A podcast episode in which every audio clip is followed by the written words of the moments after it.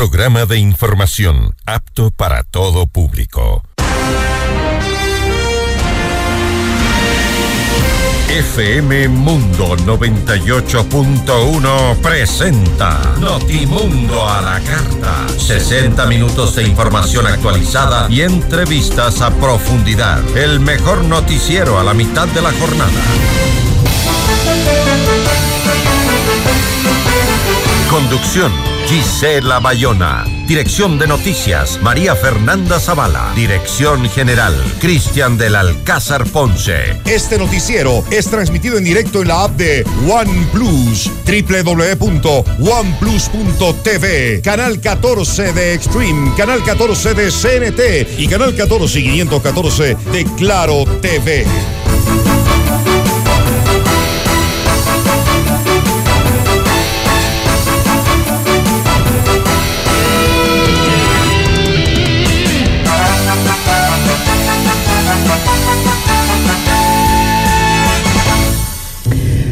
Buenas tardes con todos. Gracias por acompañarnos como siempre con la información en Notimundo a la carta en esta semana cortita que nos queda luego del feriado. Hoy en nuestras entrevistas vamos a conversar con José Ruales, el exministro de Salud. Con él hablaremos sobre la Estrategia Nacional de Prevención del Cáncer y la infraestructura hospitalaria, también qué pasa con el abastecimiento de medicinas.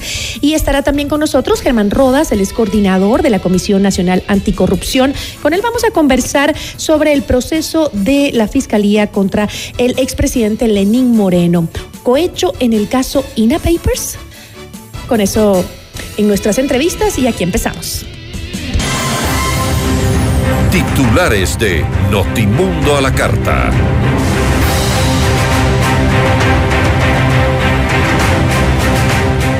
El expresidente Lenín Moreno y 36 personas más serán procesadas por presunto cohecho en el caso INA Papers.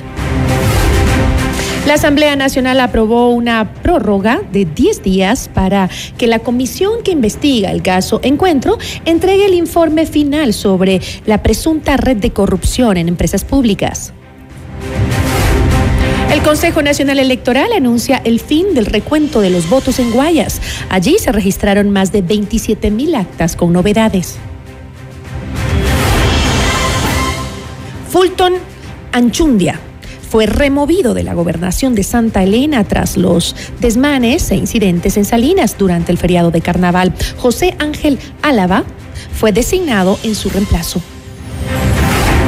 15 fallecidos en accidentes de tránsito y 1.6 toneladas de droga incautadas fueron parte del balance del feriado de carnaval. Operación del Metro de Quito, revisión técnica vehicular y adquisición de 40 unidades de trolebús serán los principales ejes para la transición de la alcaldía de la capital. En lo internacional, el, al menos 48 personas murieron y 57 permanecen desaparecidas tras las fuertes lluvias en Sao Paulo, Brasil. El gobierno de Joe Biden sancionó al cartel de Sinaloa por abastecer y operar laboratorios de fentanilo y metanfetamina. Notimundo a la carta. Buenas tardes y bienvenidos. Notimundo a la carta, una opción para mantenerse informado. Ahora las noticias. La fiscal general del Estado, Diana Salazar, informó sobre los avances de una estructura de corrupción alrededor del proyecto hidroeléctrico Coca-Cola Sinclair, más conocido como caso INA Papers, que tuvo su alcance interestatal y transnacional y que habría desarrollado sus acciones ilícitas entre 2009 y 2018. Aquí estaría involucrado el expresidente Lenín Moreno. Hemos pedido a la Corte Nacional de Justicia fijar fecha y hora para la realización de la audiencia de formulación de cargos por el presunto delito de cohecho en contra de decenas de personas, entre ellas el ex vicepresidente de la República, Lenin Voltaire M., su esposa y una de las hijas de ambos, además de dos hermanos y dos cuñadas del primero. Javier José M., Conto Augusto P., cuatro de sus hijos y otros familiares. Dos exgerentes, general y técnico de Coca-Cola Sinclair y la esposa de uno de ellos. el ex embajador chino Kai R y Yang H, ambos, en su momento, representantes legales de Sinohidro. Además de un grupo de entonces funcionarios públicos y personal de confianza de la empresa comercial Recorsa, incluido su asesor jurídico, y representantes legales de varias personas jurídicas. Revisamos otros temas. Con 108 votos a favor, el Pleno de la Asamblea Nacional aprobó otorgar una prórroga de 10 días para la presentación del informe de la Comisión Ocasional que investiga el caso Encuentro. Desde la bancada del Acuerdo Nacional se cuestionó la decisión y se aseguró que el aumento del plazo tiene fines golpistas. En Notimundo al día, Juan Fernando Flores, coordinador de BAN, expresó su rechazo a esta resolución debido a que se trata, según él, de un nuevo intento de desestabilizar al gobierno del presidente Guillermo Lazo. La conclusión del informe va a pretender dictaminar, sin prueba alguna, que existe alguna vinculación entre el presidente de la República y los supuestos casos de corrupción o ahora incluso los supuestos casos de relación entre el gobierno y grupos cercanos al narcotráfico. ¿Por qué piden los 10 días? No es para terminar el informe, es para iniciar una campaña de desprestigio durante todo este tiempo para golpear la imagen del presidente.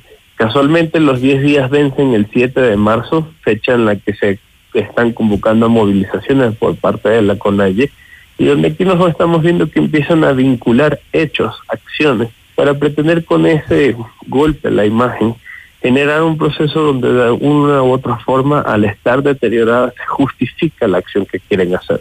Así que no les sorprendan que estén buscando caminos paralelos para lograr su cometido, que es la salida del gobierno nacional. Karen Sichel renunció a su cargo de subsecretaria de Asuntos Regulatorios de la presidencia. Ella fue una de las principales voceras del gobierno que promovió el sí en el referéndum. La ahora exfuncionaria dio a conocer su decisión la noche del 19 de febrero a través de un mensaje en su cuenta de Twitter en el que agradeció al presidente Guillermo Lazo por permitirle servir al país. Para mí fue un honor aportar al debate público. Espero que cada vez más este se nutra de sensatez, honestidad y humildad, escribió. Su salida de la función pública se da una semana después de la renuncia del exministro de Gobierno Francisco Jiménez y de otros funcionarios de alto rango. Fulton Anchundia fue cesado en sus funciones como gobernador de Santa Elena tras los incidentes y desmanes que se registraron durante el feriado de Carnaval en Salinas.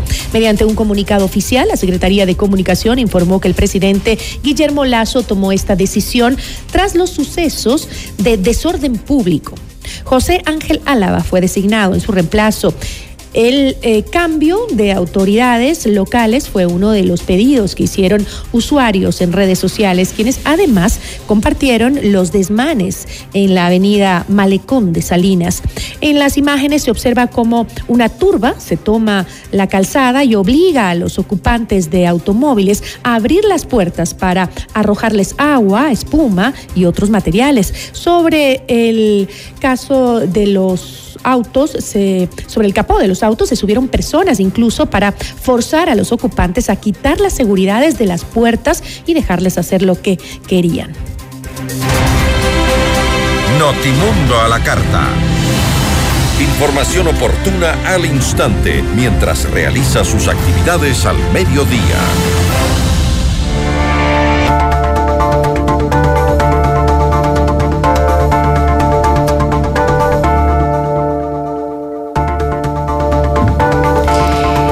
Presidente Lenín Moreno y su círculo familiar han sido vinculados por la Fiscalía, por supuesto, cohecho, en el caso eh, Sinohidro, antes conocido como INA Papers.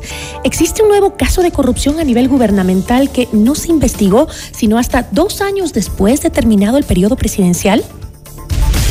La entrevista a la carta, en diálogo directo con los protagonistas de los hechos. Nos acompaña Germán Rodas, coordinador de la Comisión Nacional Anticorrupción. ¿Cómo está? Muy buenas tardes. Gisela, buenas tardes. Un saludo cordial a usted y a los oyentes, a sus órdenes. Muchísimas gracias, Germán. Eh, Este, este caso ya fue mencionado y discutido por la oposición de Moreno durante la mayoría de su tiempo en funciones como presidente de la República. Sin embargo, no ha sido vinculado sino hasta alrededor de dos años después de que él saliera de la presidencia. Eh, ¿Los tiempos de la fiscalía acaso funcionan según el gobierno de turno? ¿Qué es lo que cree usted? Bueno, esperemos que no sea así, es decir, que este caso emerja en medio de otras circunstancias y no tendamos ni el uno ni el otro caso, o, en medio de una realidad que, eh, siendo hipotética, eh, se vuelve preocupante si fuese así. Pero es evidente que ha demorado demasiado. Hay casos en fiscalía que quedan por años y otros que se aceleran todo lo que tiene que ver con, eh, por ejemplo, con Manduriaco, Caminosca, estoy pensando en Odebrecht, paralizado, ya vamos a tener en Quito, felizmente, el metro, pero allí hay un atraco en la construcción del metro gracias a Odebrecht y Acciona. Son temas que no han avanzado.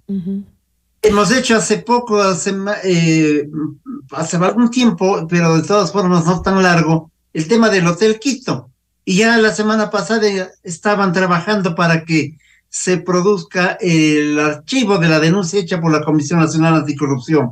Y ahora aparece este tema que la Comisión la presionó de manera insistente para que se dé y se produzca la investigación correspondiente a efectos de saber la realidad sobre un tema ciertamente preocupante y gravísimo a propósito de la construcción del Coca-Cola Sinclair. Entonces, Germán, sí se hicieron denuncias de parte de la Comisión Nacional de Anticorrupción sobre el caso INA Papers, actualmente Sinohidro. Nosotros lo que habíamos hecho es exigir y pedir de manera pública que Fiscalía actúe sobre ese tema. Eh, las denuncias se vinieron haciendo y formulando por parte de, de algunos sectores de periodismo de investigación y la propia Comisión de Fiscalización de la Asamblea pero demorarse tanto tiempo eh, y dejar salir al principal responsable de esta circunstancia, que sería el expresidente Moreno, hay responsabilidades. El Congreso le facilitó toda la vía de salida del Ecuador eh, cuatro o cinco meses después de haberse instalado esta asamblea, la actual. El señor Moreno dijo que volvería al país luego de cumplir alguna serie de conferencias y volvería en dos o en tres meses. Y la Asamblea Nacional le permitió el acceso eh, al avión, así, así tenemos que recordar el hecho patético, con una circunstancia que em, remitió el pedido de salida del país a la Asamblea estando en el aeropuerto, de tal manera que tenía arreglado todo el asunto en la Asamblea Nacional para que le permitieran salir.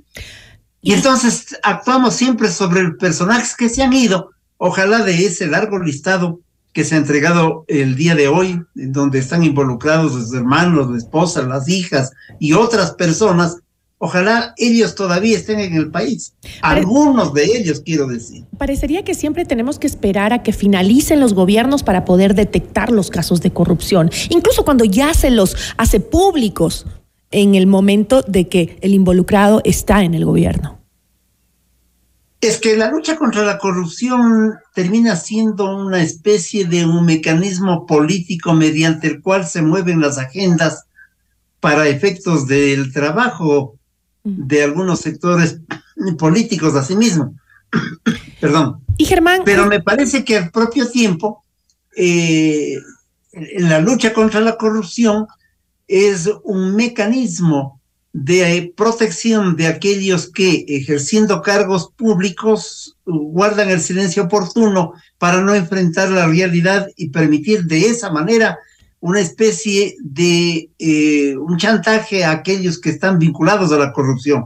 La lucha contra la corrupción tiene que ser a diario y los regímenes tienen que dejar que los fiscalicen, porque ese es otro tema. Piensan que la fiscalización que se hace a los regímenes de turno es una acción en contra del régimen, es una acción a favor de la ciudadanía, es para precautelar los recursos del país y es para impedir sobre todo que se asalten dineros del pueblo y se promueva la impunidad. Y entonces, ¿qué conclusiones deja esta específica vinculación sobre la actuación de los organismos de control anticorrupción en el país? Porque no solo es el hecho de que las, eh, las sentencias salgan después, cuando ya no están aquí en el país, cuando ya no están ejerciendo un cargo público, eh, sino también el, el hecho de que, ¿qué pasa con esos organismos que tienen que estar detectando que las cosas se están haciendo mal en, en las instituciones públicas?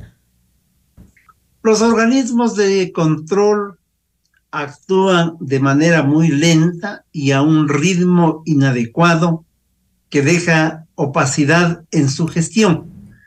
Primero aquello y en segundo lugar, lo que queda también demostrado es que los últimos regímenes han sido un espacio en el cual los grupos mafiosos a pretexto de obra pública han asaltado al Ecuador y que es hora de que los ecuatorianos asumamos con responsabilidad la confrontación contra estos núcleos que todavía parece que subsisten y que es evidente que se vuelve indispensable una acción social para limpiar al país de esta acción putrefacta, pero sobre todo para demandar a las autoridades de control que se impida la impunidad.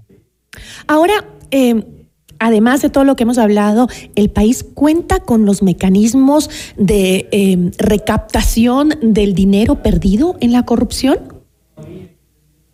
Ese es el, otro problema, ¿no? De la ecuación entre corrupción e impunidad, que es el hecho de que no se puede casi encontrar dónde están los recursos, porque pasa el tiempo y estas jugadas que se hacen fuera del país, en el tema INA Papers, eh, ¿no? Llamado así precisamente, en el manejo de offshore, de cuentas de terceros y de cuartas personas, diluye la pista de dónde están los recursos.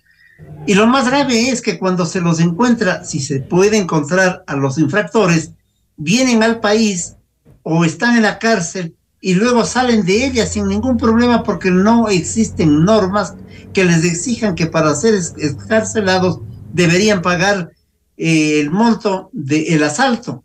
Precisamente por eso la, la Comisión Nacional Anticorrupción presentó ante la Asamblea Nacional hace menos de 15 días una propuesta de modificación al COIBA mediante una ley reformatoria con el objeto de que aquellos que han sido sentenciados no puedan salir de cárcel si es que no han pagado el monto absoluto de la, del, del asalto. Y si lo hicieran por acción de algún juez, que el juez también pase a ser parte de la corresponsabilidad en el pago, entre otras cosas. Y sí, hemos dicho también que aquellos que eh, se encarguen de entregar datos y aportar en la búsqueda de la verdad, paguen al menos el 80%, de tal manera que hay que tomar estas cosas con la absoluta certeza de que hay que actuar y hay que actuar ya en en el país en donde el desenfreno no solamente está dado en estos temas, sino también a veces en la imposibilidad de ejercer justicia.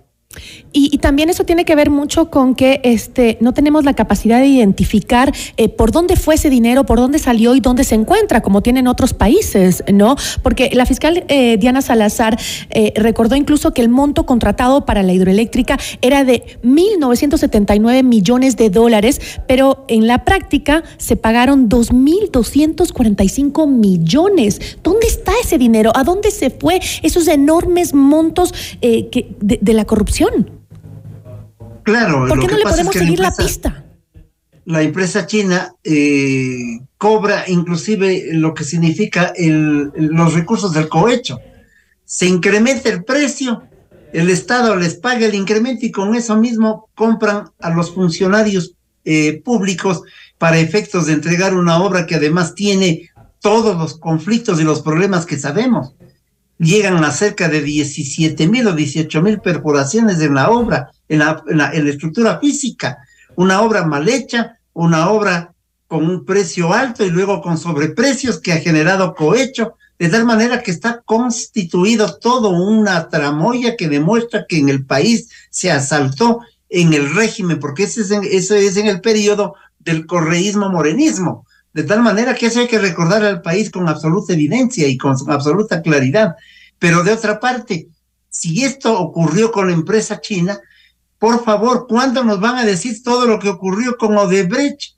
Y seguimos eh, eh, esperando los ecuatorianos que el tema de Odebrecht no quede en el recuerdo. Vuelvo a insistir, qué bien que se inaugure el metro de Quito, pero allí hay también un sobreprecio formidable y un manejo inadecuado por parte de esas dos empresas que asumieron la construcción Odebrecht y Acciona, por señalar un, caso, pero por señalar otros. Caminosca, que involucraba al ex vicepresidente Glass, Manduriaco, que involucraba pero al también propio ex vicepresidente. El caso Sobornos, por ejemplo, el, el, en el caso Sobornos también, eh, grandes casos de corrupción que, que parece que suceden a la vista y paciencia de todas las autoridades de control. ¿Qué herramientas nos quedan entonces en el país para poder luchar contra esta problemática que es constante? Yo creo que es indispensable la Contraloría Social primero, y la Contraloría Social deviene de la acción del periodismo de investigación, deviene fundamentalmente del compromiso de estos sectores sociales y de la ciudadanía, que como en el caso de la Comisión Nacional Anticorrupción, sin que le cueste al Estado por una acción de, eh, voluntad y de servicio patriótico al país, se avanza en la búsqueda de la verdad. Pero eso es indispensable que se fortalezca con el compromiso de la sociedad, porque son recursos del pueblo ecuatoriano que impiden la construcción de vivienda, impiden la posibilidad de atender mejor la salud, impiden la educación, etcétera, etcétera. No podemos mirar la lucha contra la corrupción solamente como una tramoya, como un elemento de carácter mediático, sino como un compromiso con la propia sociedad ecuatoriana. La sociedad está convocada a poner freno frente a una realidad que es eh, de, verdadera eh, eh, gravedad. Todos los regímenes, desde hace algún tiempo atrás, nos están demostrando que llegan al poder para asaltar los recursos del país. Y mire usted, el gobierno de Moreno, al igual que el actual, señalaba también siempre al narcotráfico, a gobiernos anteriores y a los eh, desestabilizadores de la oposición como los culpables de los grandes problemas en el país. ¿Usted cree que... Em, lo que está pasando es que los, justamente estas redes de corrupción se han organizado en el país desde el mismo Ejecutivo. Yo creo que las redes de corrupción se han organizado desde hace muchísimos años para estar en diversos momentos de los regímenes que advengan. Y entonces, eh, Petroecuador, eh, CELEG, etcétera, son espacios en donde confluyen intereses de esta corrupción, sin importar quién está de ministro, sin importar quién está ejerciendo el cargo de presidente. Lo que ocurre es que no hay voluntad política desde los regímenes para enfrentar esta realidad, que me parece que es lo que ocurre en este momento. Pero, en el, eh, pero eh, para eso hay mecanismos de investigación que están en marcha. Pero lo que está clarísimo es de los regímenes anteriores que se permitió que se establezcan estas, eh, estos núcleos de corrupción. Y estamos hablando de temas específicos y puntuales. ¿no? No olvidemos el tema de salud.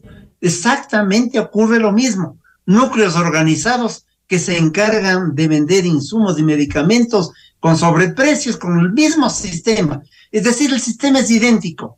Depende del área y, o mejor dicho, varía el área nada más que adquiere, eh, sea insumos, medicamentos, o que hace el puente, o que hace la obra pública, o que hace la hidroeléctrica, nada más. Pero el sistema es el mismo. Grupos organizados que, mediante el cohecho obtienen eh, la ventaja de la obra sobreprecian, cohechan y viva la fiesta en el país. Y entonces las autoridades, inclusive como las de control, son sobrepasadas por la realidad. Pero la realidad nos demuestra que hemos tenido gobiernos de absoluto involucramiento con la corrupción. Usted mencionaba que este, los mecanismos que podemos utilizar es justamente em, a la sociedad civil, al periodismo, pero ha sido justamente el periodismo el que ha destapado todos los últimos casos de corrupción y ah, también incluso arriesgándose a que se los tache de, eh, que tienen un sesgo político, em, incluso de que se arremetan contra la prensa como en el gobierno de Rafael Correa cuando eh, se destapaban casos de corrupción. Em, ¿Por qué si tenemos tantos estamentos del Estado en la lucha anticorrupción? ¿Por qué si incluso los gobiernos llegan firmando acuerdos para que exista total transparencia en el accionar público?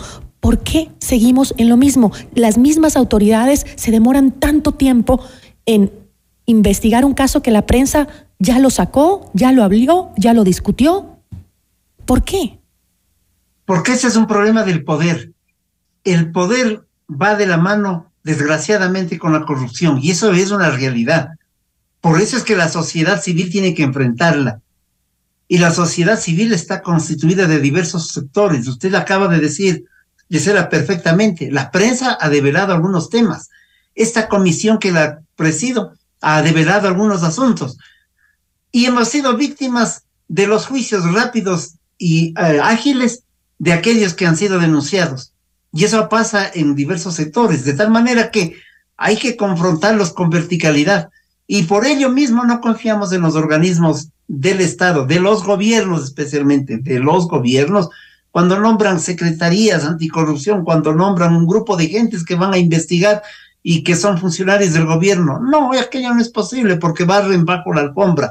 Siempre será indispensable la Contraloría Social y esa hay que ejercerla como un derecho ciudadano, como un derecho constitucional además, porque el poder evidentemente en este tipo de sociedades se construye sobre la base de los requerimientos de sectores hegemónicos con los recursos de aquellos que invierten en la campaña electoral para obtener este tipo de ventajas. Eso ha ocurrido con Sino Hidro, eso ha ocurrido con Odebrecht, eso significa que viene ocurriendo con aquellos que han hecho los negocios en Petroecuador, etcétera, etcétera. Y no nos olvidemos también, como lo dije hace un momento, con aquellos que venden los productos y los insumos médicos para los hospitales.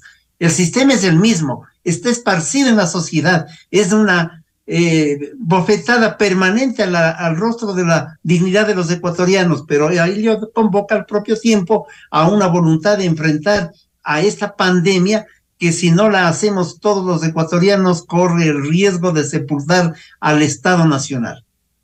Ojalá, ojalá lleguemos a ese día que la justicia actúe de manera pronta, rápida, efectiva, transparente y sobre todo, no solo que meta preso a los, a los corruptos, sino también que nos devuelvan el dinero robado. Hasta ahora no se devuelve un solo centavo, incluso se fueron presos algunos, ya salieron libres, ya están libres, supuestamente cumpliendo su condena, pero ni un solo centavo se le devolvió al país.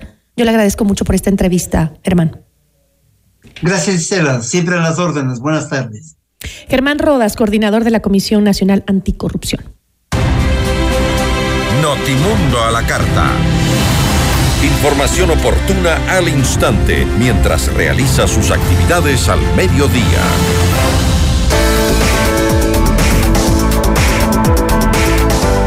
En Vaca transformamos imposibles en posibles y sueños en libertad, porque con un Toyota exonerado todo es posible.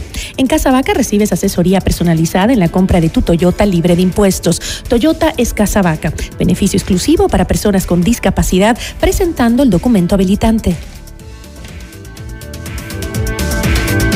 Con Blue Castle Venture recibes el mejor interés sobre tu inversión gracias a su tecnología financiera estricta que no trabaja con criptomonedas. Blue Castle Venture, empresa canadiense que cumple tus sueños. Visita www.mi20ya.com y escríbenos también al 0999 77 0771.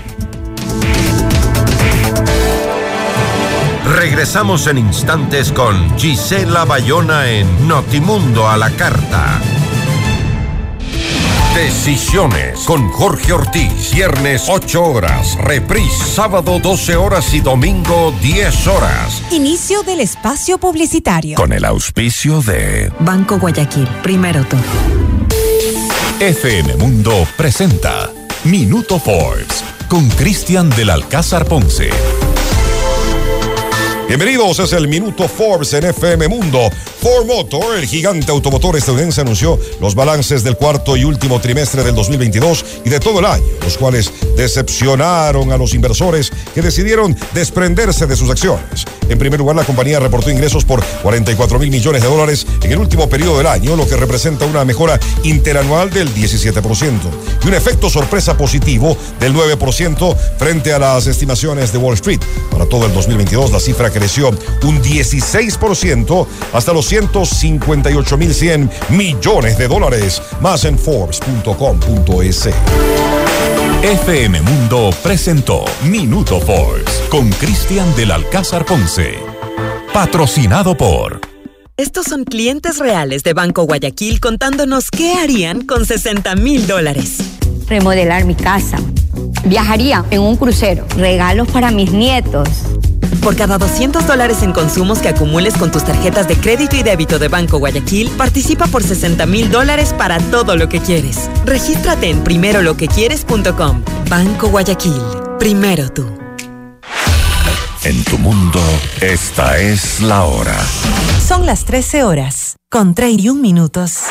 Seamos puntuales, FM Mundo.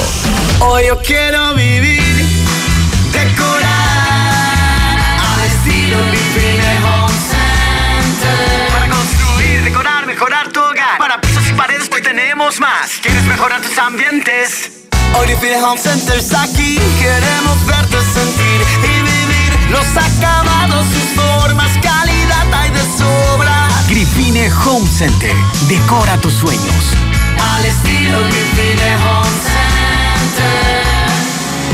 No existe una segunda primera impresión. Ven a conocer la torre corporativa de Am Beyond the Stars Baile Park. El proyecto ideal para tu oficina con ambientes modernos, amenities, terraza para negocios, espacios de coworking, gimnasio, spa, golf ranch y mucho más. Invierte en el proyecto de más rápida conversión de ventas en Quito con tecnología, sostenibilidad, servicios y el diseño exclusivo de grandes profesionales como Adriana Hoyos, Gabriela Sommerfield y Cristian Vice. Visítanos en República del Salvador y Moscú. Llama al 098-854-6364 o ingresa en iambeyondthestars.com, un negocio del más alto nivel.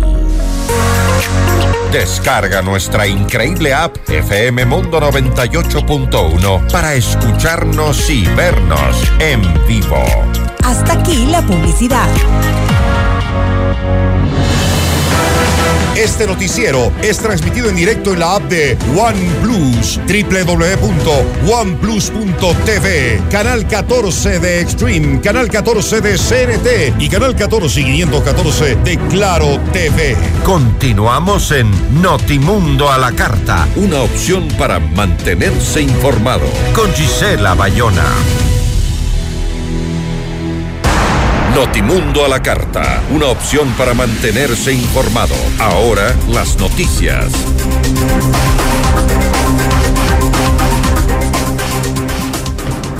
El feriado más extenso del año llegó a su final y con ello las cifras de movimiento de personas y emergencias reportadas fueron anunciadas en las instalaciones del Servicio Integrado de Seguridad ECO 911. Durante estos días de asueto se movilizaron 2.485.024 personas por las terminales y peajes del país. El ministro del Interior, Juan Zapata, señaló que este se ha convertido en el feriado de mayor intensidad, inclusive con cifras prepandemia. Indicó que en eh, terminales terrestres registraron la salida de 1.032.245 personas que se movilizaron a distintos destinos del país. Esto significó un aumento del 55% en comparación con el 2022. Se han generado 9.552 operativos, 625 detenidos, 1.6 toneladas de droga incautada, 59 armas de fuego incautadas, 84 armas blancas incautadas, 717 municiones, 31 vehículos recuperados, 56 motocicletas recuperadas, 9 grupos de delincuencia organizada desarticulados. Tuvimos en área de competencia de la Policía Nacional 62 accidentes de tránsito. Eh, lastimosamente con 15 fallecidos. Eh, tuvimos eh, las mayores complicaciones, cuatro en Chimborazo, dos en Pastaza, dos en Cotopaxi, dos en Napo, uno en Carchi, uno en Bolívar, uno en Imbabura, uno en Esmeraldas y uno en el DMQ.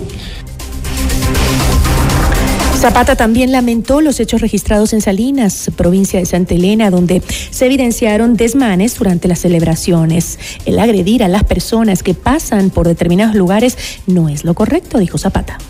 En, el cantón Salinas, lastimosamente, vuelvo a insistir, estas incivilidades salen de las manos del control de las autoridades porque ya son conductas eh, que muchas veces eh, se, se, desarrollan en ese momento. La policía ejecutó, controló de manera inmediata, pero esas acciones, es decir, esa respuesta policial se puede evitar con un comportamiento adecuado a la ciudadanía. Así que hacer el llamado que efectivamente las fiestas se lo desarrollen bajo la norma del respeto y la consideración porque eh, obviamente el, el derecho de una persona termina cuando empieza el derecho de otra persona.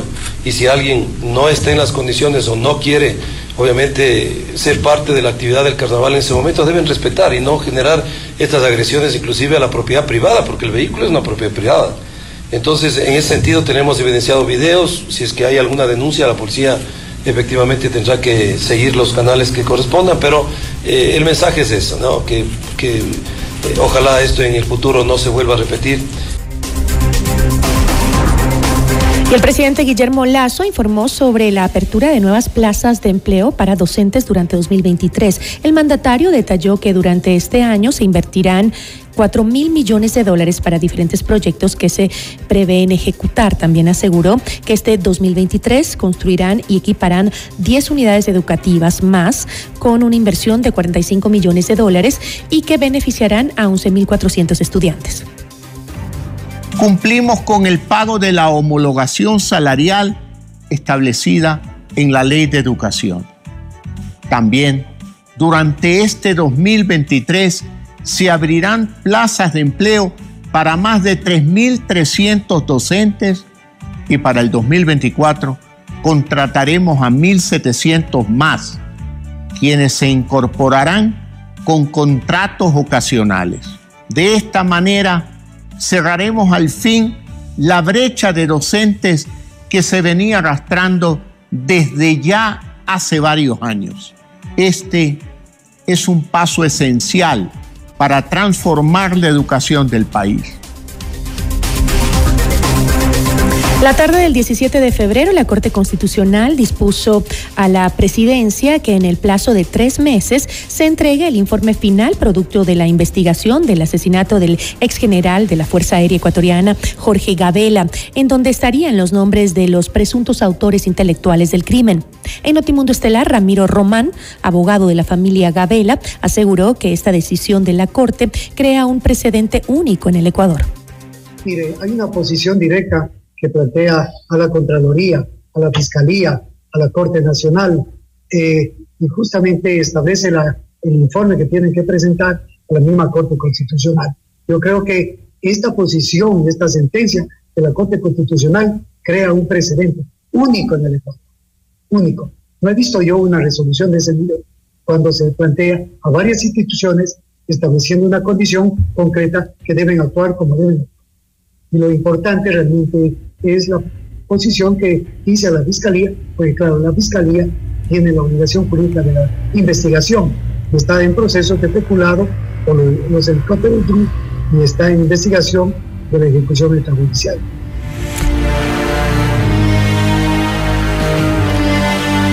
El alcalde de Quito, Santiago Guarderas, y el alcalde electo, Pavel Muñoz, detallaron cómo se efectuará el proceso de transición en el municipio, el cual empieza desde este 22 de febrero y se prevé que se extienda hasta el miércoles 12 de mayo. Muñoz señaló que durante el lapso tendrá varias reuniones, pero se han planteado al menos cinco ejes eh, que marcarán estos encuentros. Eh, la primera es ver cómo está la política pública del municipio y si queremos analizar esto, necesitamos fijarnos en las secretarías que tiene el municipio. Por lo tanto, este será un foco de atención. Secretarías, política pública, cómo se viene ejecutando. Segundo, qué es lo que pasa con los territorios y la intervención en los territorios. Y por lo tanto, el foco de atención ahí son las administraciones zonales. Así que tendremos una reunión para ver cómo están las administraciones zonales, fundamentalmente con sus logros y los retos, las cosas que quedan pendientes. El tercer nivel, evidentemente, tiene que ver con lo más operativo y a veces más sensible que tiene el municipio, como los servicios públicos, y ahí el foco de atención será las empresas públicas, ver cómo le está yendo en su ejercicio presupuestario en la rendición de cuentas que le van a hacer a la ciudadanía y evidentemente los temas que queden pendientes. Y claro, el municipio también exigirá que miremos como quinto elemento los temas administrativos, de talento humano, legales y por lo tanto todo esto que se conoce como la administración municipal será el cuarto eje. Por su parte, Santiago Guarderas mencionó que la contratación e implementación del sistema de recaudo del metro estará a cargo de la actual administración. Asimismo, explicó otros temas que se tratarán en los encuentros con Pavel Muñoz. Y eh, vamos a tener adicionalmente reuniones puntuales como por ejemplo el Metro de Quito, que es un tema de mayor interés y de envergadura dentro de la capital. Eh, temas relativos a la revisión técnica vehicular que ustedes conocen. Hay un proceso que está en vencimiento en junio de este año y que es necesario que el alcalde electo tome decisiones al respecto y otros como la adquisición de trolebuses por parte de la empresa de pasajeros que son definiciones que tiene que tomar el alcalde. Hay temas que lo hemos acordado que se van a seguir eh, tramitando porque son de manera ordinaria, eh, permiten el que la ciudad siga desarrollándose y otros temas que tienen un mayor uh, importancia y que pueden tener un monto mucho más grande que el alcalde irá tomando decisiones al respecto.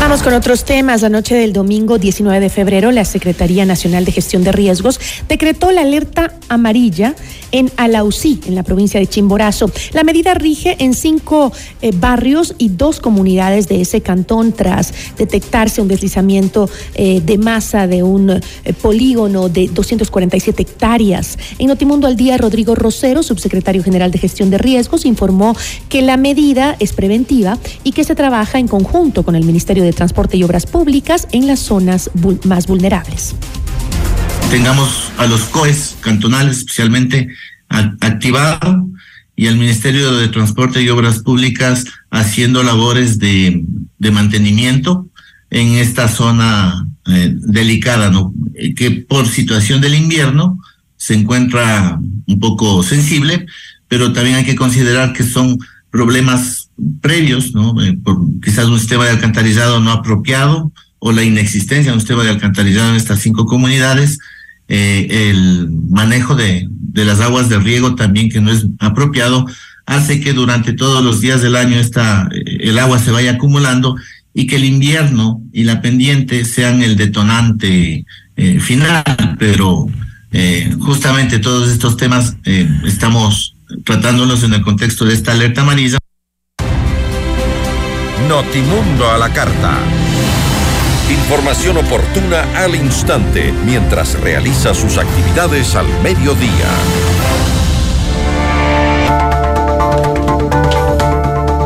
Durante el feriado de carnaval, el ministro de Salud, José Ruales, recorrió varios establecimientos de salud en Santa Elena y Guayas para verificar la operatividad de los mismos. Mientras tanto, la Federación Médica Ecuatoriana realizó eh, varias demandas al gobierno por una falta de atención en los temas de salud.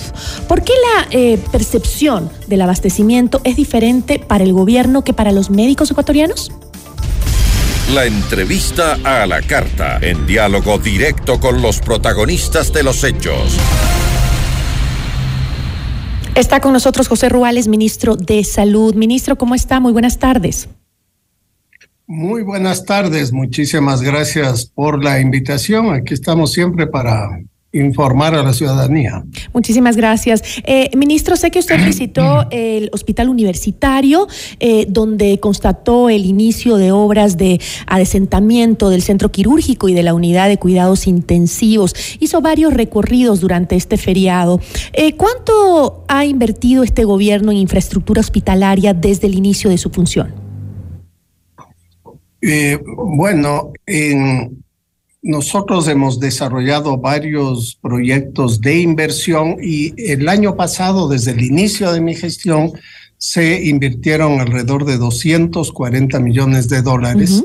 Muchos de ellos eh, tuvieron que ver con las fases de terminación de los hospitales, el, eh, equipamiento de estos hospitales, en el caso del hospital de Durán, por ejemplo, que todavía estamos en la última fase, estamos terminando el equipamiento, acabamos de recibir hace dos semanas eh, el equipo quirúrgico para poder habilitar ya todos los quirófanos del hospital y todavía estamos en esa fase de implementación, esperamos en los próximos meses terminar absolutamente todo lo mismo que estamos haciendo con el Hospital de Manta de Bahía, el Hospital eh, de Montesinaí, por ejemplo, que tenía todavía cerca de 300 camas que tenían que ser habilitadas. Estamos contratando para ese hospital eh, cerca de mil 360 personas, una primera convocatoria con 740 entre médicos, enfermeras, laboratoristas, tecnólogos que deben incorporarse a partir del primero de marzo, con lo cual vamos ya a subir de 181 a 331 camas, de tal manera que vamos eh, incrementando la oferta en el norte de Guayaquil, pero también hemos estado haciendo inversiones para ampliaciones, repotenciaciones, por ejemplo, los quirófanos de eh, el Francisco y Casa Bustamante, el hospital pediátrico, del hospital del Guasmo Sur, los quirófanos eh, de el Abel Gilbert, quirófanos de emergencia, por ejemplo, que fueron rehabilitados, el servicio de hemato-oncología también a nivel infantil, etcétera, ¿no? Estamos trabajando tanto en la inversión en equipamiento como en la infraestructura. Y para este año el presupuesto para los hospitales va a ser de 165 millones de dólares en inversión en equipamiento e infraestructura, además de cerca de 100 millones para los centros de salud. Vamos a fortalecer con eh, prioridad también en este año alrededor de 50 centros de salud repotenciados, 600 que requieren mantenimiento, además del equipamiento para este primer nivel. Es decir, estas eh, adecuaciones, ampliaciones, repotenciación también de algunos centros de salud, de algunos hospitales, como los que recorrió el fin de semana, eh, ¿son parte de un plan nacional o, son, o estos son casos aislados? No, no, son parte de un plan nacional, ¿no? El plan nacional eh, tiene dos partes. De la, la primera a nivel de los centros de salud. Queremos mejorar la capacidad resolutiva de los centros de salud. Queremos que el centro de salud permita realizar el diagnóstico laboratorio, las ecografías, la colposcopía, eh, hacer el tamizaje, el diagnóstico temprano de cáncer, de hipertensión, de diabetes, hacer el control y mantener a los niños sanos, especialmente a los menores de dos años, a las mujeres embarazadas, ¿no? Para eso eh, necesitamos eh, aumentar la capacidad operativa de los centros de salud. Y eso se hace con personas. Estamos contratando 980 personas adicionales este año. El año pasado contratamos 552 y vamos a priorizar los centros de salud que están más lejanos, que tienen mayor desnutrición crónica infantil, comunidades que no han recibido servicios de manera continua, de tal manera de abastecerlos, y también las unidades de salud que se encuentran en la periferia de las grandes ciudades de Quito, de Guayaquil, de Santo Domingo, de Esmeraldas, de, de, Puerto Viejo, de Manta, etcétera, ¿no? Y por otro lado, tenemos un plan para eh, continuar tanto en la repotenciación, construcción de nuevos servicios en hospitales a nivel nacional. Para hospitales, eh, además del el mejoramiento de la infraestructura, la ampliación, el mantenimiento, estamos contratando 9.600 personas para cubrir una parte de la brecha de personal, de especialistas, de médicos, de enfermeras, que fueron eh, saliendo o que fueron eliminados los puestos en el último gobierno y eh, eso ha generado una falta de oferta, especialmente después de la pandemia, cuando hemos recuperado las atenciones en los servicios, existe una demanda que genera a veces eh, listas de espera para cirugías o para consulta, ¿no? Entonces estos son los problemas que estamos afrontando y que estamos ya dando solución a partir del mes de enero, con Ministro, la mayor parte de contrataciones que empiezan en marzo. Eh, frente a este panorama que usted nos ha hecho de la situación de salud y lo que se está haciendo y lo que se eh, se está planificando para, para este año eh, también. está el otro lado que, por ejemplo, lo que declaró Wilson eh, Tenorio, que es eh, presidente de la Federación Médica Ecuatoriana. Él eh, anunció que en los próximos días van a tomar varias medidas ante la falta de cambios, dijo él. Usted acaba de mencionar un montón de cambios ahora. Pero ¿por qué hay esa diferencia de visión entre los trabajadores médicos y el gobierno sobre lo que sucede actualmente en la salud en nuestro país, en el sistema de salud? Dijo que hay falta de medicinas, dijo que pese a que han dialogado por años con el gobierno, no hay resultados. ¿Cuál es el índice en este momento de desabastecimiento de medicinas a nivel nacional? Bueno, nosotros tenemos a nivel nacional un índice de abastecimiento, terminamos el año con cerca del 80%, ¿no?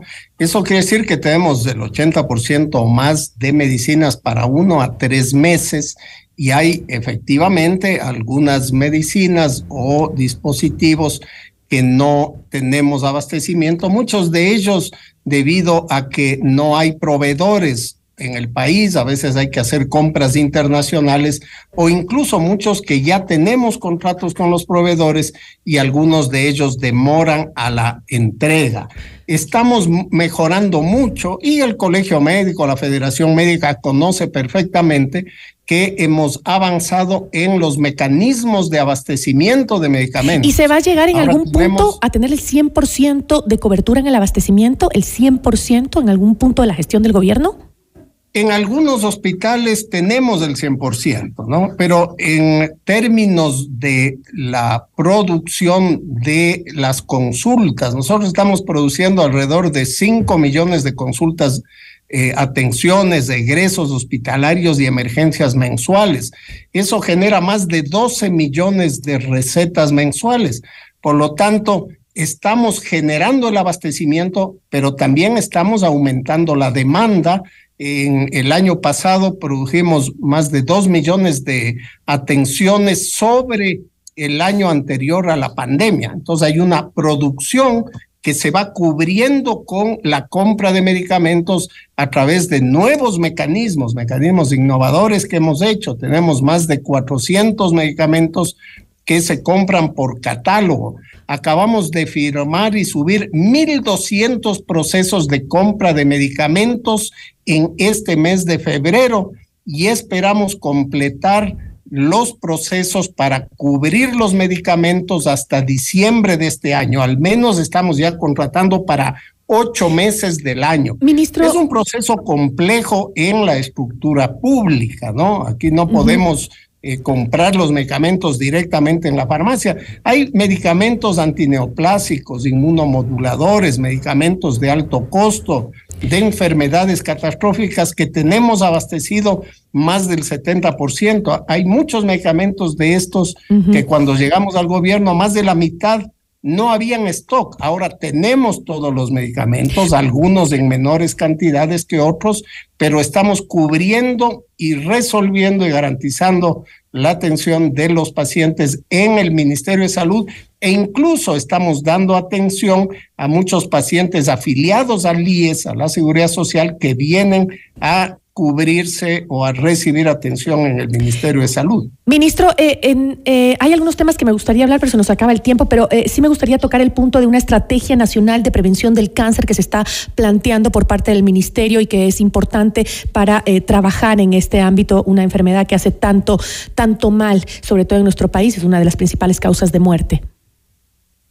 Sí, justamente em, cerca del 70% de los casos de cáncer pueden o prevenirse, hay un 40% que podrían prevenirse a través de medidas como la vacunación en el caso del virus del papiloma humano, del cáncer de cervix uterino, en el caso de la hepatitis, o a través de medidas que van a mejorar la calidad de eh, el metabolismo, ¿no? Reducción de peso, alimentación adecuada, hábito de fumar, el alcohol, etcétera, son elementos que van a generar o que van a terminar eh, aumentando el número de casos de cáncer y también la detección temprana, el tamizaje, que es lo que estamos haciendo ahora. Estamos con una campaña muy grande, hemos empezado con 40 mil mujeres entre los 30 y 65 años para la detección a través del virus del papiloma humano, es decir, en lugar de hacer la detección como antiguamente a través de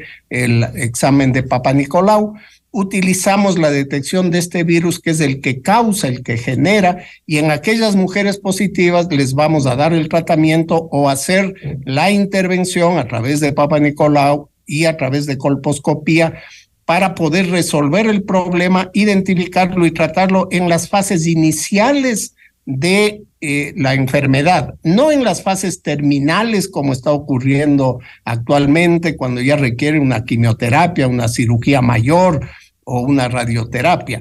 Lo mismo vamos a hacer, hemos iniciado un programa de prevención y tamizaje en el cáncer de mama, en el cáncer de colon y en el cáncer de eh, próstata, que son los eh, principales, eh, las principales causas de muerte en el país producto de enfermedades oncológicas. ¿Esta estrategia se va a dar en los diferentes hospitales públicos?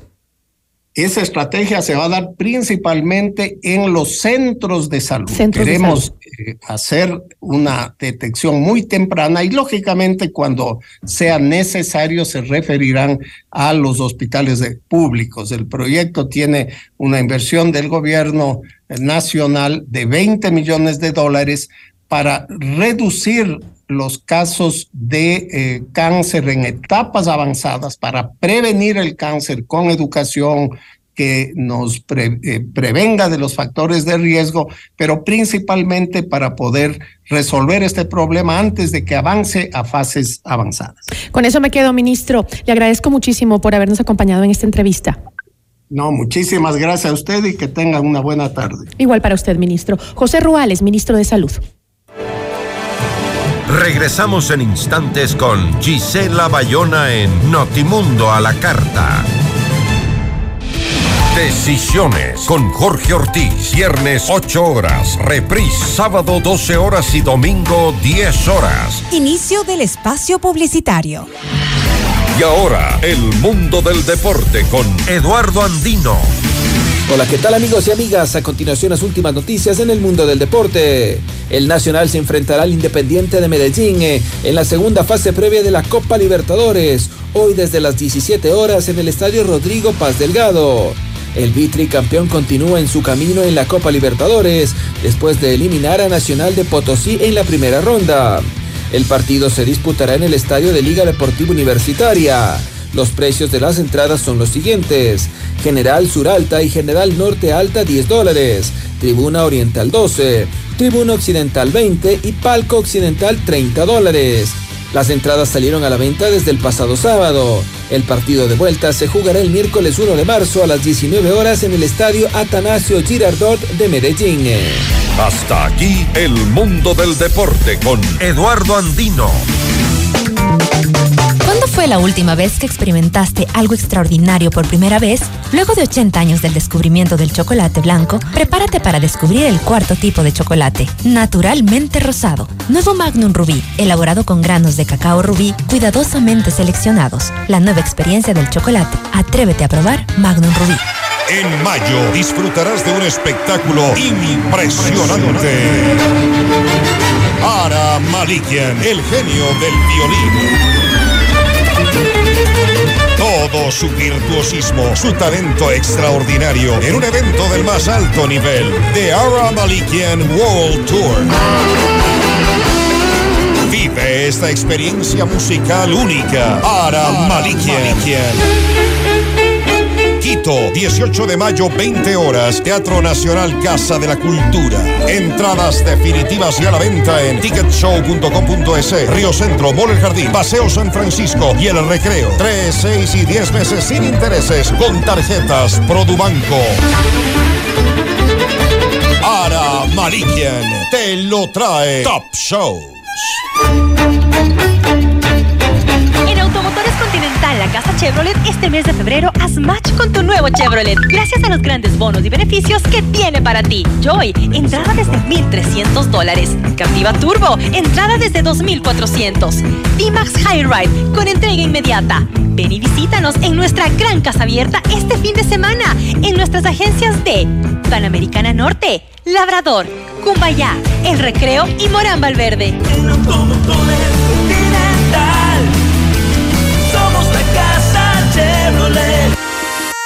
Garnier Fructis Hair Food llegó a Ecuador. Alimenta tu pelo con la rutina completa de shampoo, acondicionador y mascarilla.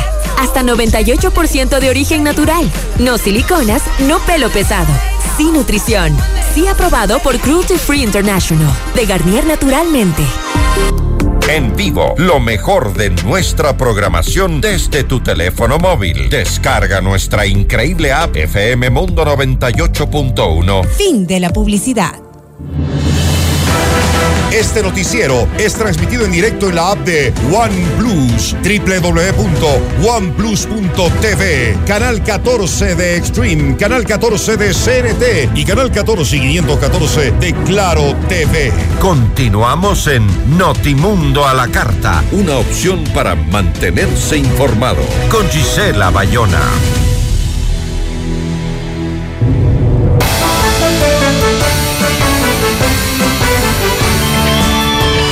Bueno, y antes de despedirnos, algo de información internacional. Al menos 48 personas han muerto tras las intensas lluvias en Sao Paulo, al sureste de Brasil. Eh, según las autoridades locales, el número de fallecidos podría aumentar debido a que los equipos de rescate continúan trabajando en la búsqueda de 57 personas eh, que están aún desaparecidas. De acuerdo con el gobierno de Sao Paulo, 26 cuerpos ya fueron identificados y entregados a sus familiares.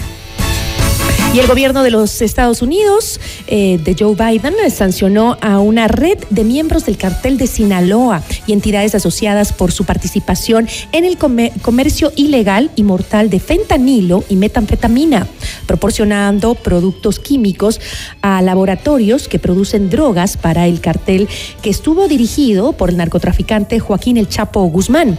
Además de sancionar a los dos hermanos que manejan la red, el Tesoro de los Estados Unidos también impuso sanciones a otros cuatro ciudadanos mexicanos y miembros del cartel de Sinaloa, así como a seis empresas con sede en México. Y así concluimos la información. Que tenga una excelente tarde. Soy Gisela Bayona. Nos vemos el día de mañana con más noticias. Recuerde, somos FM Mundo, la radio de las noticias.